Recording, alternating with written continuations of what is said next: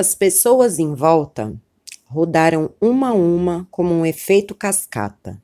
Todas as entidades desceram em seus cavalos, a gritaria era quase ensurdecedora, e em seguida o som de palmas deu lugar à balbúrdia. Maria Quitéria se levantou e foi receber os cumprimentos dos presentes e dos amigos do passado. Falou com todos até chegar em Sete Saias, que nessa altura já ocupava o corpo de Bela Dona. Elas se abraçaram, Quitéria então disse: Ai, como esse lugar me encanta. Sete Saias respondeu: Sim, a mim também. Você sabe que um grande mal vai acontecer com a sua menina. E o que eu posso fazer quanto a isso? Ela foi se envolver com Samiasa. Nem eu nem você podemos fazer nada a respeito. É uma pena. Eu vejo tanto potencial nessa menina, mas ela está fadada a erros, assim como todas nós. Não existe nada de novo sobre a Terra. Tudo o que aconteceu se repete.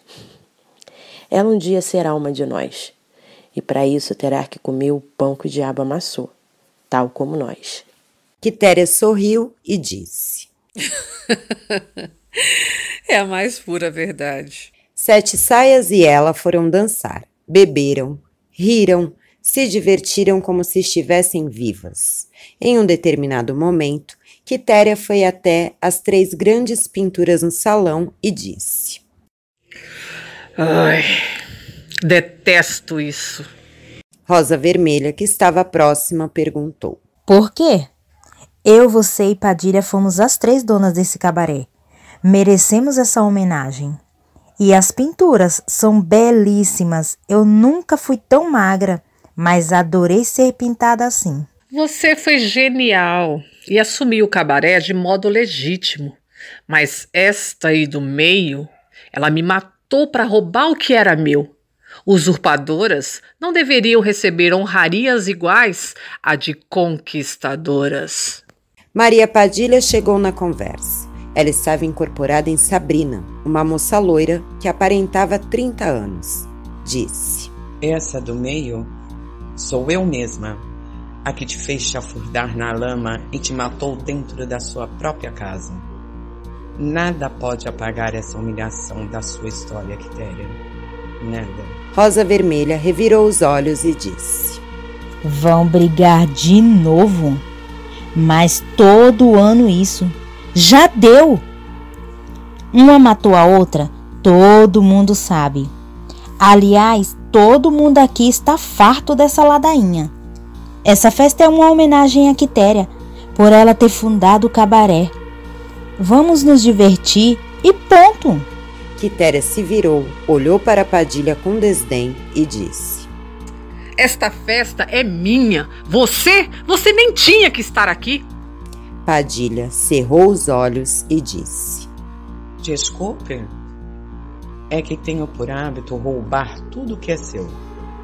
E a atual dona da casa serve as saias, que me tem como sua amizade preferida ela nunca me negará um convite. Pelo contrário, ela faz absoluta questão da minha presença. Sete Saias nunca soube escolher suas amizades. E você? Porque a sua amiga Moura, a última vez que eu soube, tentou destruir você. De novo. A minha relação com Sete Catacumbas não é da sua conta. Verdade. Eu nunca tive domínio sobre as rusgas entre as putas da rua. Quitéria, muito nervosa, levantou o braço para bater em Padilha, mas Rosa Vermelha segurou o pulso dela a tempo e disse: Se fizer isso, a festa acaba. Eu acabo com ela. Isso aqui não é um campo de batalhas. Quitéria, de um modo brusco, recolheu o braço e disse: Esta guerra vai continuar do outro lado. Espere para ver. Ela se afastou. Foi dançar com os rapazes, Exus.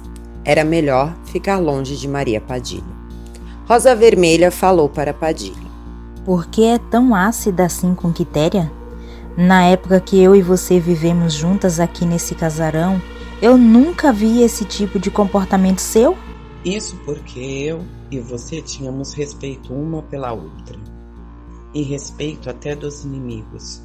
Mas Quitéria não.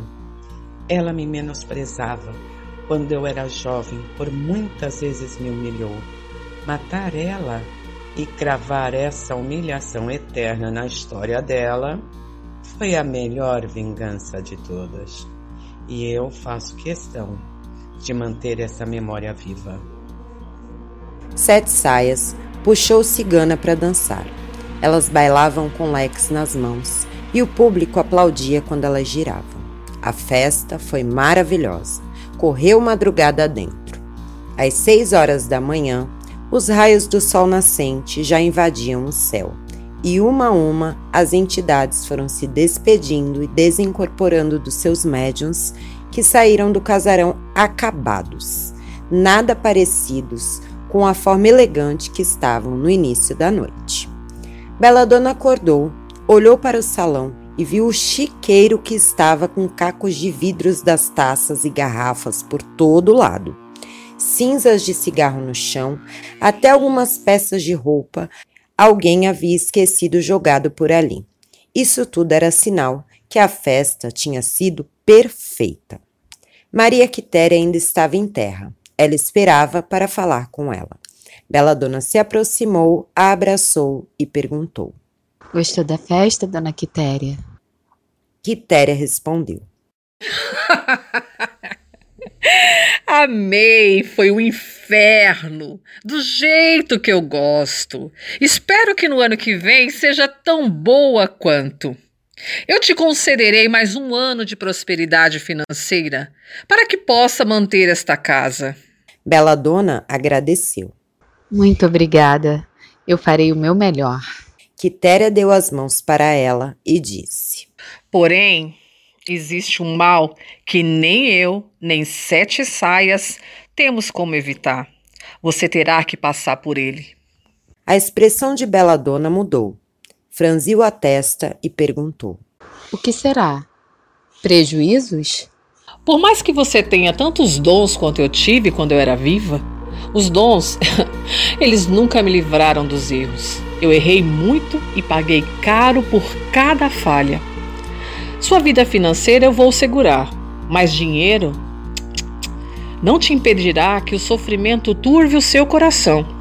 Você tem que ser forte, pois no pior dos momentos, eu lamento dizer, mas você estará sozinha.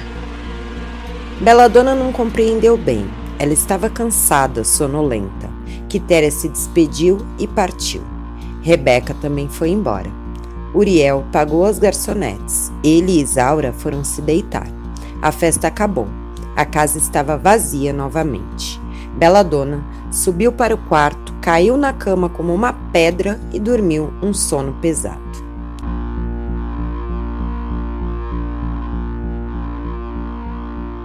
Ela dormiu até as quatro horas da tarde do domingo. Acordou com Uriel a sacudindo pelos ombros. Ela ainda estava cansada. Custou abrir os olhos. A pulseira dourada que havia ganhado de Samiasa estava quente. Ficava assim toda vez que Uriel se aproximava. Ele disse: Hora de acordar e se arrumar. Ela praguejou. Ai, porra de vida! Por que eu não posso dormir? Ai, porque você tem uma cliente marcada às seis horas. Como você marca uma cliente assim? No dia seguinte da festa? Com certeza você não faz a menor ideia de quanto aquela festa custou, mas eu sim. E foi caro. Fez um rombo nas finanças. Vamos começar a repor esse dinheiro desde já. Ela se sentou na cama e falou: Sabe por quê? Você não foi pro inferno quando perdeu as asas?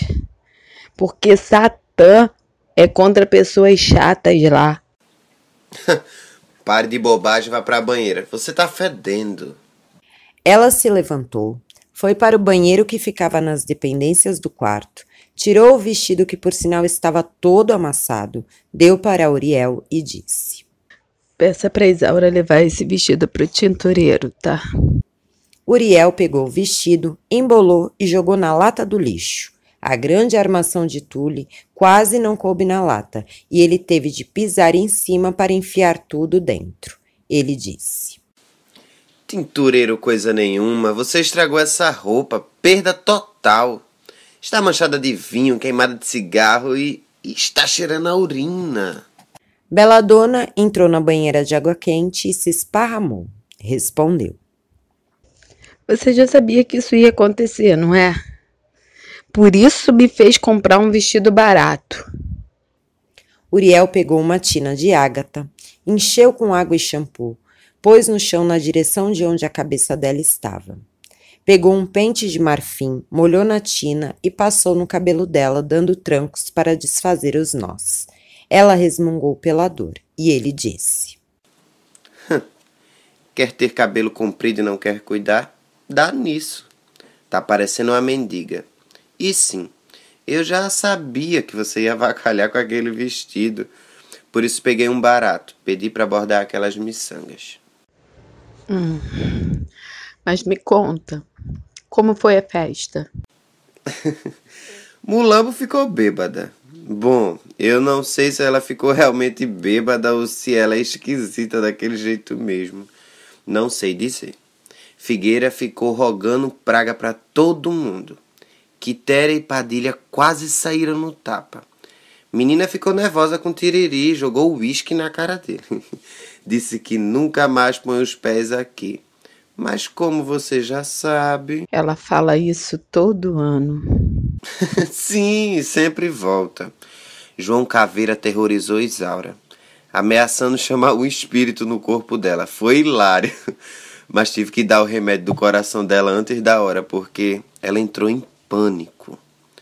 Não sei quem mais alguém quebrou uma das luminárias de vidro fumê, mas eu já agendei a visita do restaurador. E de resto, alguma novidade? Houveram muitos comentários sobre sua nova pulseira dourada. Que tipo de comentários? Muitas entidades lamentaram você estar usando isso. Ah, eles devem imaginar coisas sobre meu assunto com Samiasa. Deixa isso pra lá. Tem mais alguma novidade? Ele parou de pentear os cabelos dela, pegou uma caneca e encheu com água quente da banheira, enxaguando as madeixas dela e foi dizendo: Bem, sim. Eduardo ligou. Ele está preocupado com a Betânia. Bela Dona perguntou: Por quê? O que ela fez? Ela virou evangélica. Não sai mais da igreja. Ai, até dias atrás ela estava dançando nua no matagal nos ritos de Wicca e fumando maconha. Agora vira crente? Me diz se eu não tenho razão quando eu digo que devia ter abortado. Você sabe, os crentes são tudo assim. Fazem as cagadas e aí se convertem. Como se virar crente fizesse o passado deles sumir. Hipocrisia pura. Se eu ver essa menina, eu vou dar tanto tapa nela. Ela vai virar santa depois que eu martirizar essa cadela. Ela é confusa, deixe pra lá. Bela Dona se arrumou, vestiu uma calça corsário preta, uma camisa de botões laranja que ela amarrava em nó abaixo do busto, deixando a barriga de fora, calçava sandálias de tiras estilo lolita e o cabelo preso em um rabo de cavalo. Ela desceu as escadas e foi para o deck do jardim, mas se irritou ao ver que estava chovendo. Ela amava ficar no jardim, sentir a brisa da noite, mas não era possível naquele momento.